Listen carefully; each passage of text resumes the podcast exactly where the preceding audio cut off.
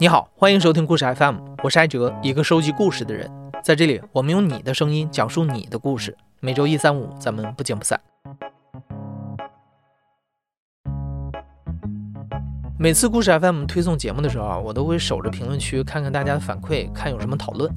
虽然可能没有时间去回复啊，但几乎每一条评论我都会看。但是从今年年初开始呢，每一条评论都看已经不太可能了，因为每次都有上千条评论，真的是看不过来了。我之所以这么喜欢看评论啊，除了收集大家的反馈，最主要、最吸引我的，还是因为大家的评论里都充满了故事。尤其是我发现，竟然有不少的故事是因为在听故事 FM 的过程中引发的化学反应，这让我非常的自豪。我没有想到，我们这样一档节目，竟然给不少的朋友都带来了影响和变化。所以在上周啊，我们就在故事 FM 的微信公众号里发起了一个故事征集，征集大家和故事 FM 的故事。感谢大家的踊跃投稿，我们从中选出了六个小故事，在这里和大家分享。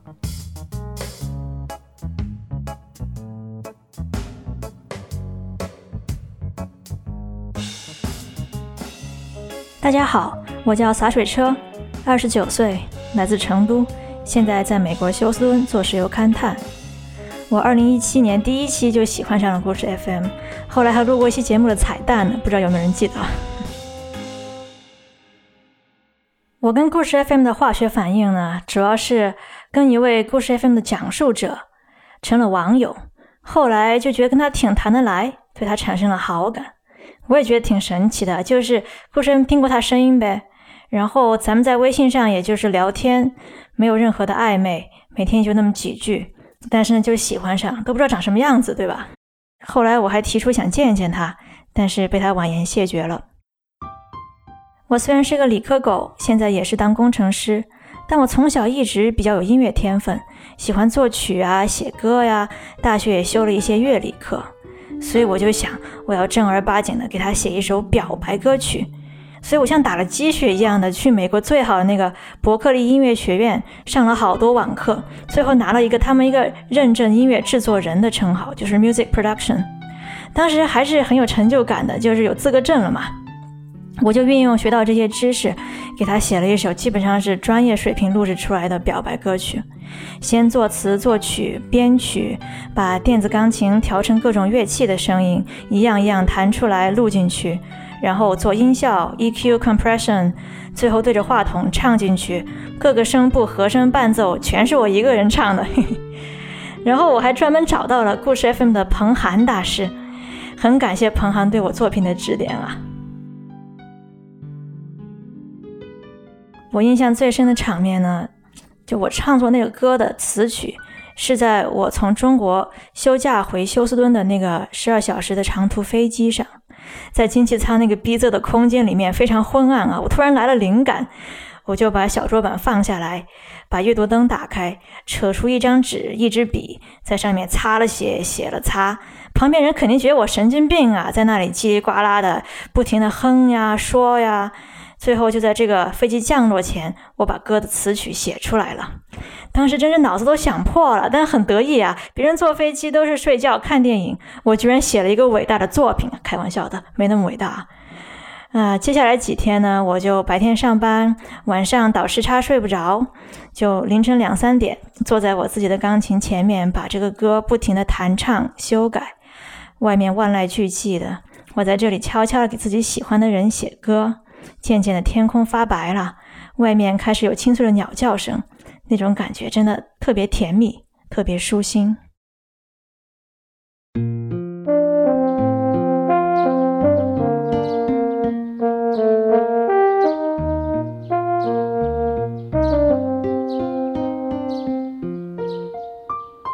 后来呢，我跟这个男神网友啊，并没有像小说里那样发展。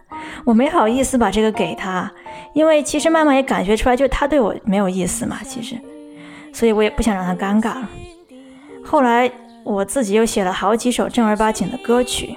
最近我还受邀给咱们川渝同乡会写了首会歌呢。因为我是在美国休斯敦生活的四川人，所以我们有一个休斯敦川渝同乡会。这个协会呢还是很有影响力的。我写了首会歌之后，在本地的华人圈子里面还是小有名气的。嘿嘿。有很多人开始找我写歌。我帮一个好朋友写了一首表白歌曲，还有另外一个人要离开家去读大学了，找我写了一个很感人的歌献给他妈妈。后来我也找到自己的爱情，现在挺美满的。很感谢故事 FM 提供了机缘，让我因为暗恋一个男神网友，就努力学习音乐，成就了一个更好的自己。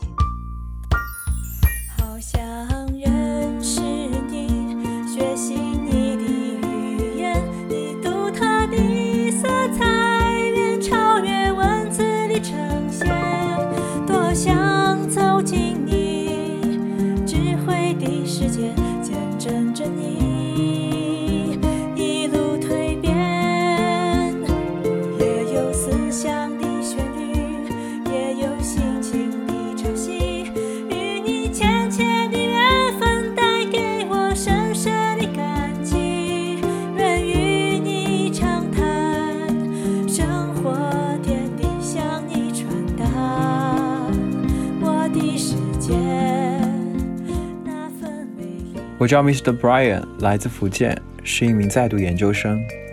我喜欢上故事 FM 是在二零一九年的时候。其实刚刚开始知道故事 FM 是因为我的前女友。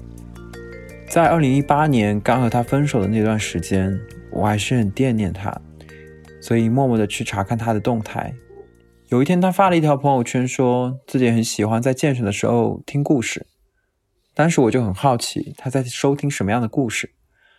所以我就打开朋友圈翻了一下他的主页，看到有条动态是故事 FM 相关的节目分享，于是我就上网易云收藏了这个节目。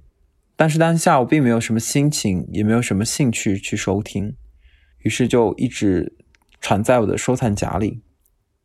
然后在一年后，我印象很深刻，是在二零一九年三月二十一号的那一天，因为那一天对于我跟他来说，虽然是我们曾经第一次见面的日子。所以也算是一种纪念日吧。我想起以前我们在一起时候的样子，心情有点难过，忍不住打开网易云，想收听那段时间我们一直一人一只 AirPods 一起收听的那些歌。偶然看到了故事 FM 更新的提醒，打开节目单划了一下，顺手打开伊拉克铁窗故事的这一期。然后听完之后，我顿时觉得开心了许多，因为这个故事很符合我的口味。我也从来没有接触过有这种奇妙经历的人，所以当下我难过的情绪消失了。想着他听这个期节目的时候，应该也觉得很有趣吧。当天晚上我是听着故事 FM 入睡的，在那之后，我无论是走路、跑步、骑车还是睡觉，只要有空闲可以戴上耳机的时候，几乎都在收听故事 FM。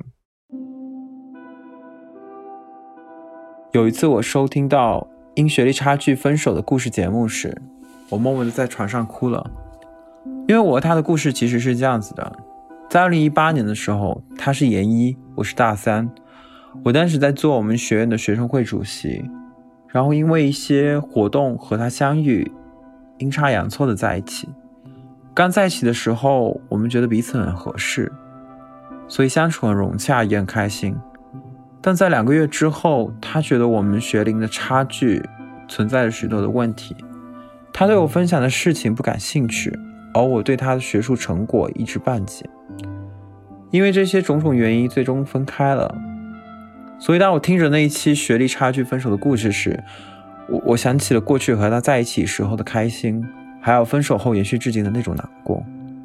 我想起他曾经跟我说过，如果我们学历上年龄的差距可以小一岁。或许我们可以走得更远，所以当下我感觉和主人公产生了那种情绪上的共鸣。当时我在床上偷偷抹眼泪的时候，我还在想，他听到这期节目的时候，会不会有一秒曾经想到过我？在那之后，我听故事 FM 的时候，都会想到他，不管是开心或者难过的故事。有一期节目是分享你特别快乐的时刻，我听完之后觉得收获了很多愉快的心情。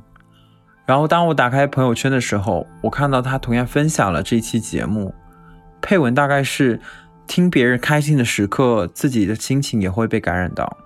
我默默的给他点了个赞，那一瞬间我的心情很微妙，因为在那一刻我觉得我们各自在故事 FM 上找到了情感上的共鸣，而这也是我和他一种间接的情感相通吧。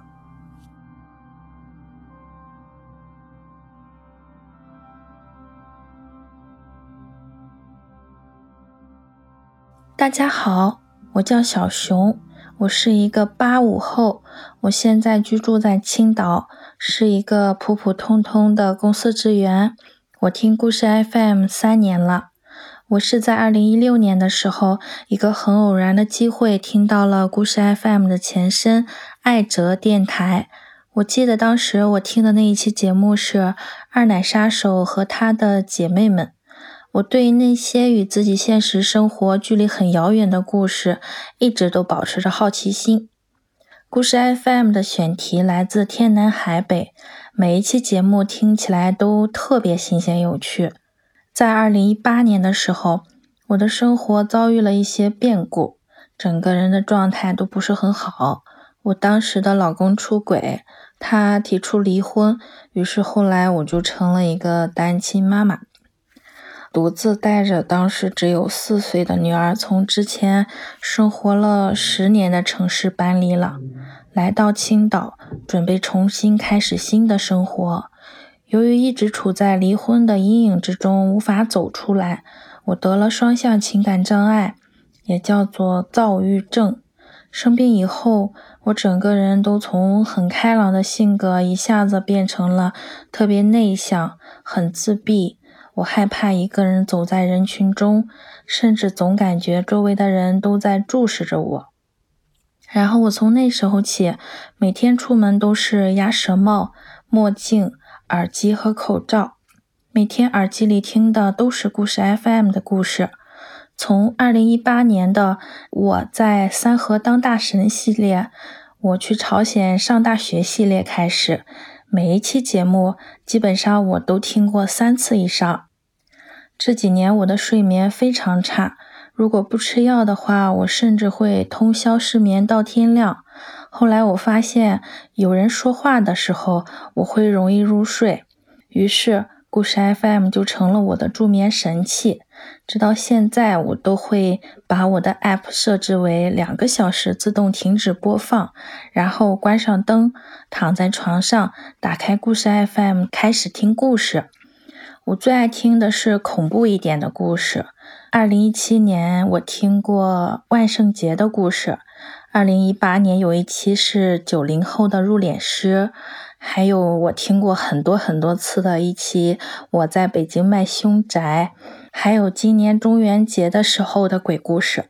你们可能不知道，吃了安眠药以后，经常会出现类似失忆、喝酒断片的那种睡眠，醒来的时候什么都记不起来。而听故事 FM 入睡的话，除了会入睡的顺利一点，还会随机赠送我一个光怪陆离的梦境。中元节那一期节目听完以后，我当天晚上就收获了一个比较特别的噩梦。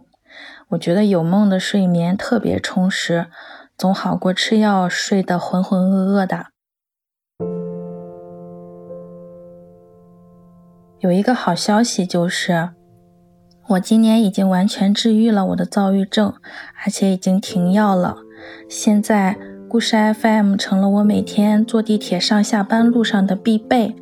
感谢故事 FM 陪伴着我，希望故事 FM 能一直一直讲故事给更多的人听。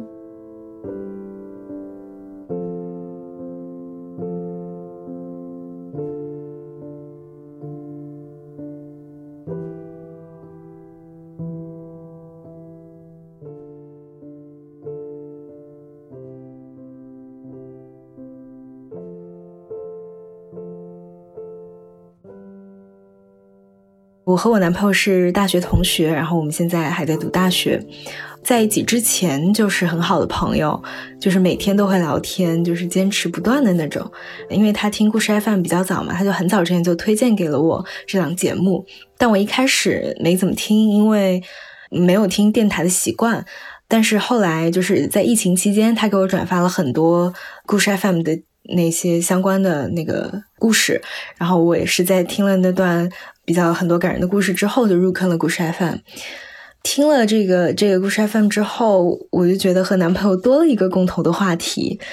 嗯，就我们经常有时候会聊到这些故事有什么有趣的地方啊，或者是我们对于他的思考。因为我男朋友是学社科类的嘛，然后他其实对于很多的社会议题有很多的了解，所以他也会有时候给我补充一些就是跟故事相关的一些背景知识，或者是社社会的一些现象等等。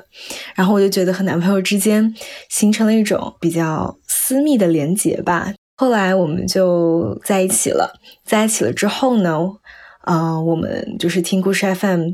有很多印象深刻的画面，就比如说第一个是，当时我们俩就是已经在一起了几天，然后是在热恋时期，嗯，但是有一天晚上我们各自都有事情，可能要忙到很晚十点左右，但是又很想见彼此一面，然后就打算约在麦当劳见面。当时我是事情结束的比较早，我就早点到了麦当劳。我说，哎，这个时间那就不如听一期故事 FM。当时听的刚好是呃武汉方舱那一期，就是非常的感人。然后听到最最末的时候，那个讲述人也开始就是非常失声的痛哭，然后我就眼泪就流了下来。然后这个时候我就就我就是觉得，哎，这二零二零年实在是对人类太不友好了，大家每个人都在都在 suffering。然后我当时就非常的痛苦，结果一抬头发现。我的男朋友出现在我的面前，然后他当时是背着书包，然后整个人就很明显气喘吁吁的，他可能想早点见到我，然后就飞快的跑了过来，然后那个头发也是在风被风吹的凌乱的样子，然后整个眼睛里都泛着光，然后看到我的时候嘴角还带着一点点笑意，然后我当时就就觉得那一刻真的，我就感觉我真幸运能够在这个时期遇见你。然后还有一个画面是，呃，我们一起去坐游轮，去到一个岛上，然后去游玩。当时我们就听了一期，呃，关于讲父母年轻时恋爱的那一期故事，就感觉特别美好。那个画面，当时就是因为那个父母的话，呃，父母的恋爱嘛，都是比较纯情的那种。特别是结合当时那个场景，我和男朋友依偎在那个游轮的座位上，然后看着窗外的海上夜景，然后还有呃吹着那个海风，我就感觉那一刻非常的安静，也非常甜蜜。然后还有一点点，就是因为听着这一期故事 FM，还有一点点复古的感觉，然后又非常非常的纯粹，对，所以那个画面就非常美好。然后还有一个比较有意思的是，我们在一起之后，还是会分享，就是我们觉得好听的故事 FM 给彼此。然后，但是这个话题呢，也会因为我们的关系而进行一些稍微的转变。就比如说，一开始我们没有在之在一起之前，我们就是分享的话题大多是，比如说关于一些社会社会性的议题这种。然后后来在一起了之后。逐渐开始分享恋爱类啊，或者家庭关系类，然后等有了更进一步亲密的关系之后，就嗯开始分享一些性的话题。就一一旦有那个故事 FM 在讲关于性的比较有趣的事情，我们就立刻就会，可能有时候听都没听，就会给分享给给对方，就挺有意思的。就是因为他听的比较早嘛，所以他基本上每一期故事 FM 他都有听过。我有时候会倒回去去听，然后听完了之后，我就跟他分享说：“哎，有一期是讲什么什么的。”然后他就立刻能 get 到我在讲哪一期，然后并且给出一些他当时的听完之后的一些感受。我觉得这种默契，或者这种就是不言而喻的时刻，真的就是很难。就是因为这个故事 FM 达到了，还是蛮神奇的。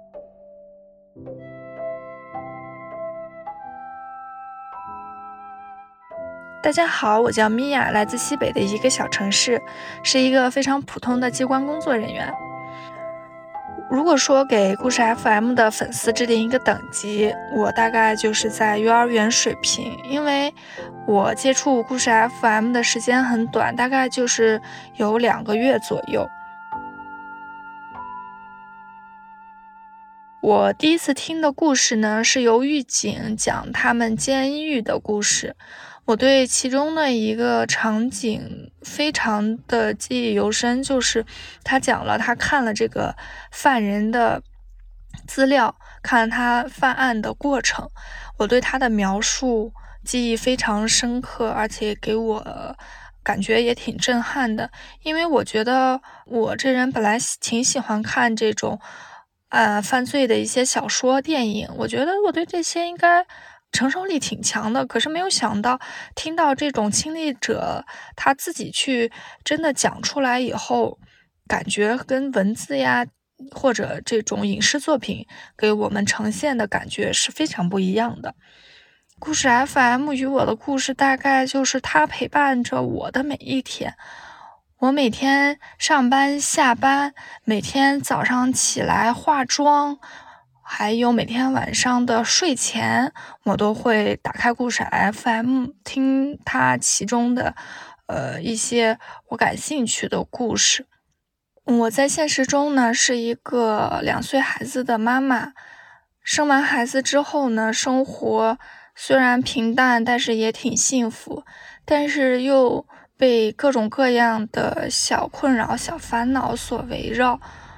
我曾经陷也陷在这些小烦恼中不可自拔，觉得生活很没有意思。但是听了故事 FM 以后，让我觉得我整个人都开阔了不少。听了故事 FM 以后呢，就觉得。原来世界上有这么多形形色色的人，他们每个人，我们每个人都在经历着各自的苦难和各自的幸福。突然让我感觉自己并不孤单，给我感觉非常好。所以我现在呢，慢慢变成了一个非常乐观的人。我们为什么不去把握当下，让我们活的每一天都开开心心的呢？面对生老病死这些生活中的小困扰、小烦恼，真的根本都不算什么。还有就是在上个月，我的姥姥姥爷相继的去世了。这件事呢，对我的妈妈打击真的是非常的大。我当时也在故事 FM 中听了很多关于老人的故事，有孤独死。有养老院的故事，还有离家出走的老人的故事。我用这些故事和里面的一些道理去宽慰了我的母亲，这让我其实非常的欣慰，因为我的姥姥姥爷也是年纪很大了，他们去的都很安详。嗯，大家都知道，这个老人结束呢，也会有非常多的。嗯，金钱上面的纠纷，我又给我的妈妈 讲了咱们故事里面的有一个一百万拆迁款拆散了家人的这个故事，告诉他金钱真的其实不是很重要，嗯，身体才是最重要的。如果说让我选出一个最爱的故事，这简直我觉得，嗯，太残忍了，因为。我觉得每一个故事，我真的都非常的喜欢，非常的喜爱。我觉得我们故事 FM 呢，就让我经历了一一种种不同的人生。我每一个讲述者的人生，我都在经历着。我有时候经常会想，在那个叙利亚黑暗的地牢里，那个友好的狱友，不知道他现在在哪里呢？又有时候想，那个遭到父亲家暴的姐姐有没有回家跟她的弟弟团聚？因为除了那个暴力的父亲，只有他们两个人才是真正的亲人。每当听到讲述者感情激动、哽咽的时候，我真的都会流泪。我觉得对他们的感受感同身受。他们流泪的时候，我也会流泪；他们开心的时候，我也会开心。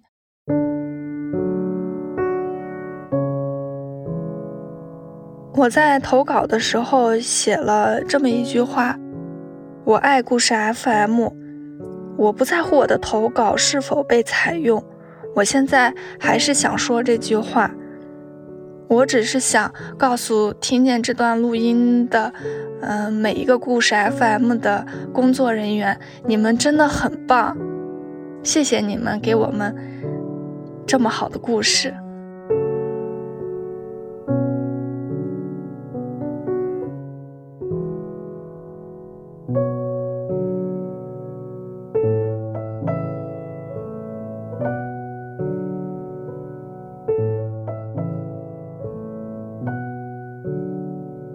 大家好，我叫夏朵朵，来自江苏南京，目前在一家国企从事行政工作。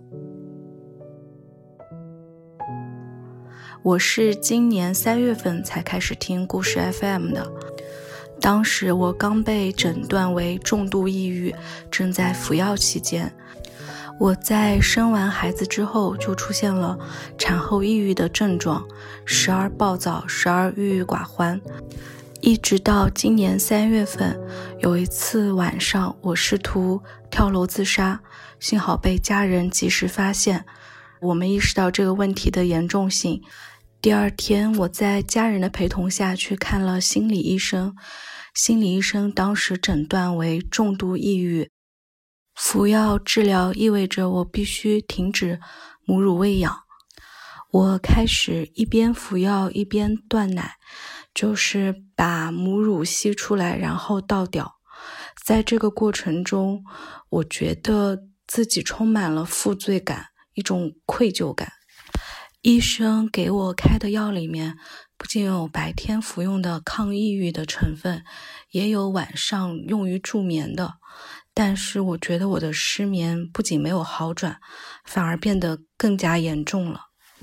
我的抑郁状况好像也变得更加严重了。那几天我感觉到绝望。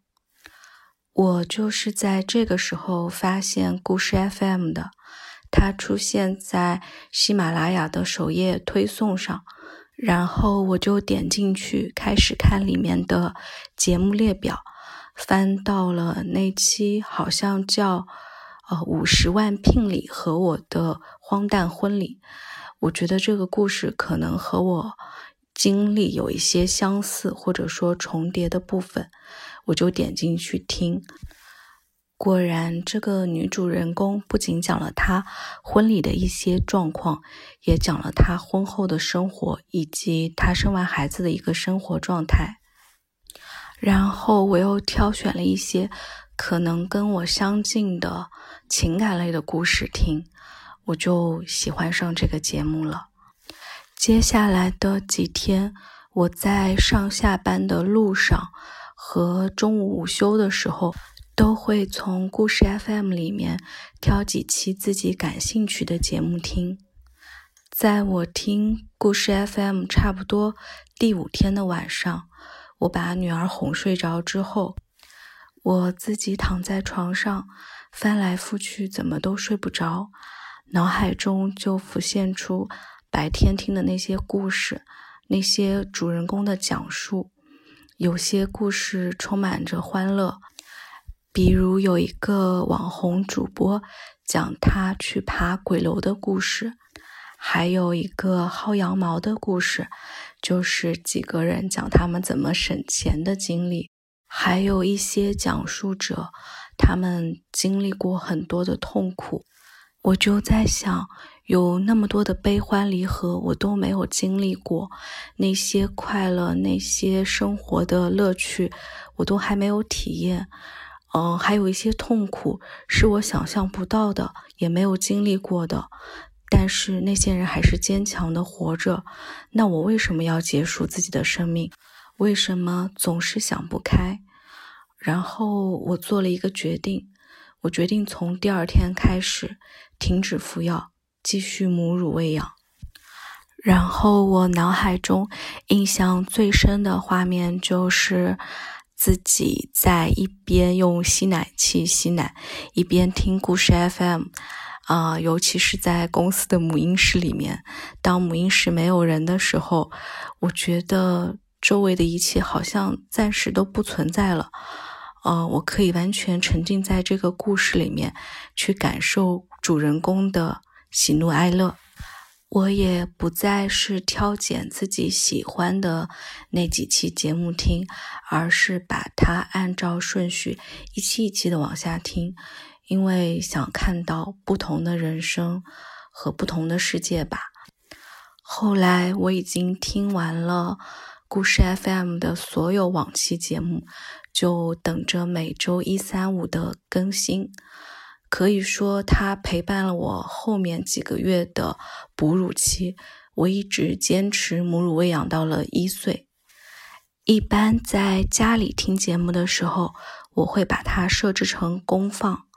我老公偶尔会听一下，然后更偶尔会发表一些看法，就是在听的时候或者听完以后跟我讨论一下。不过大部分时候，他还是沉浸在自己的世界里面，也不怎么跟我交流，也不管家里的事儿。在我看来，他仍然不是一位合格的丈夫和父亲。但是我的心态跟之前不太一样了。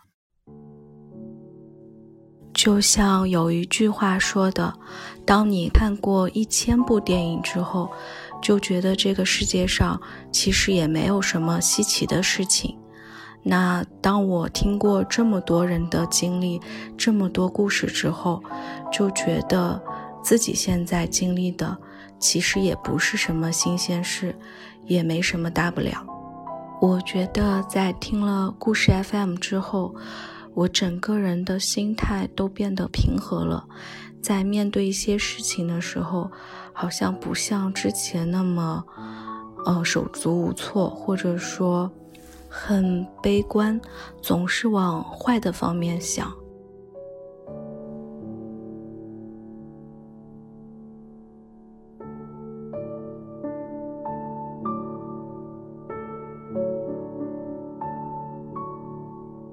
你现在正在收听的是亲历者自述的声音节目《故事 FM》，我是主播艾哲。本期节目由我制作，声音设计孙泽宇，实习生王颖伦。感谢你的收听，咱们下期再见。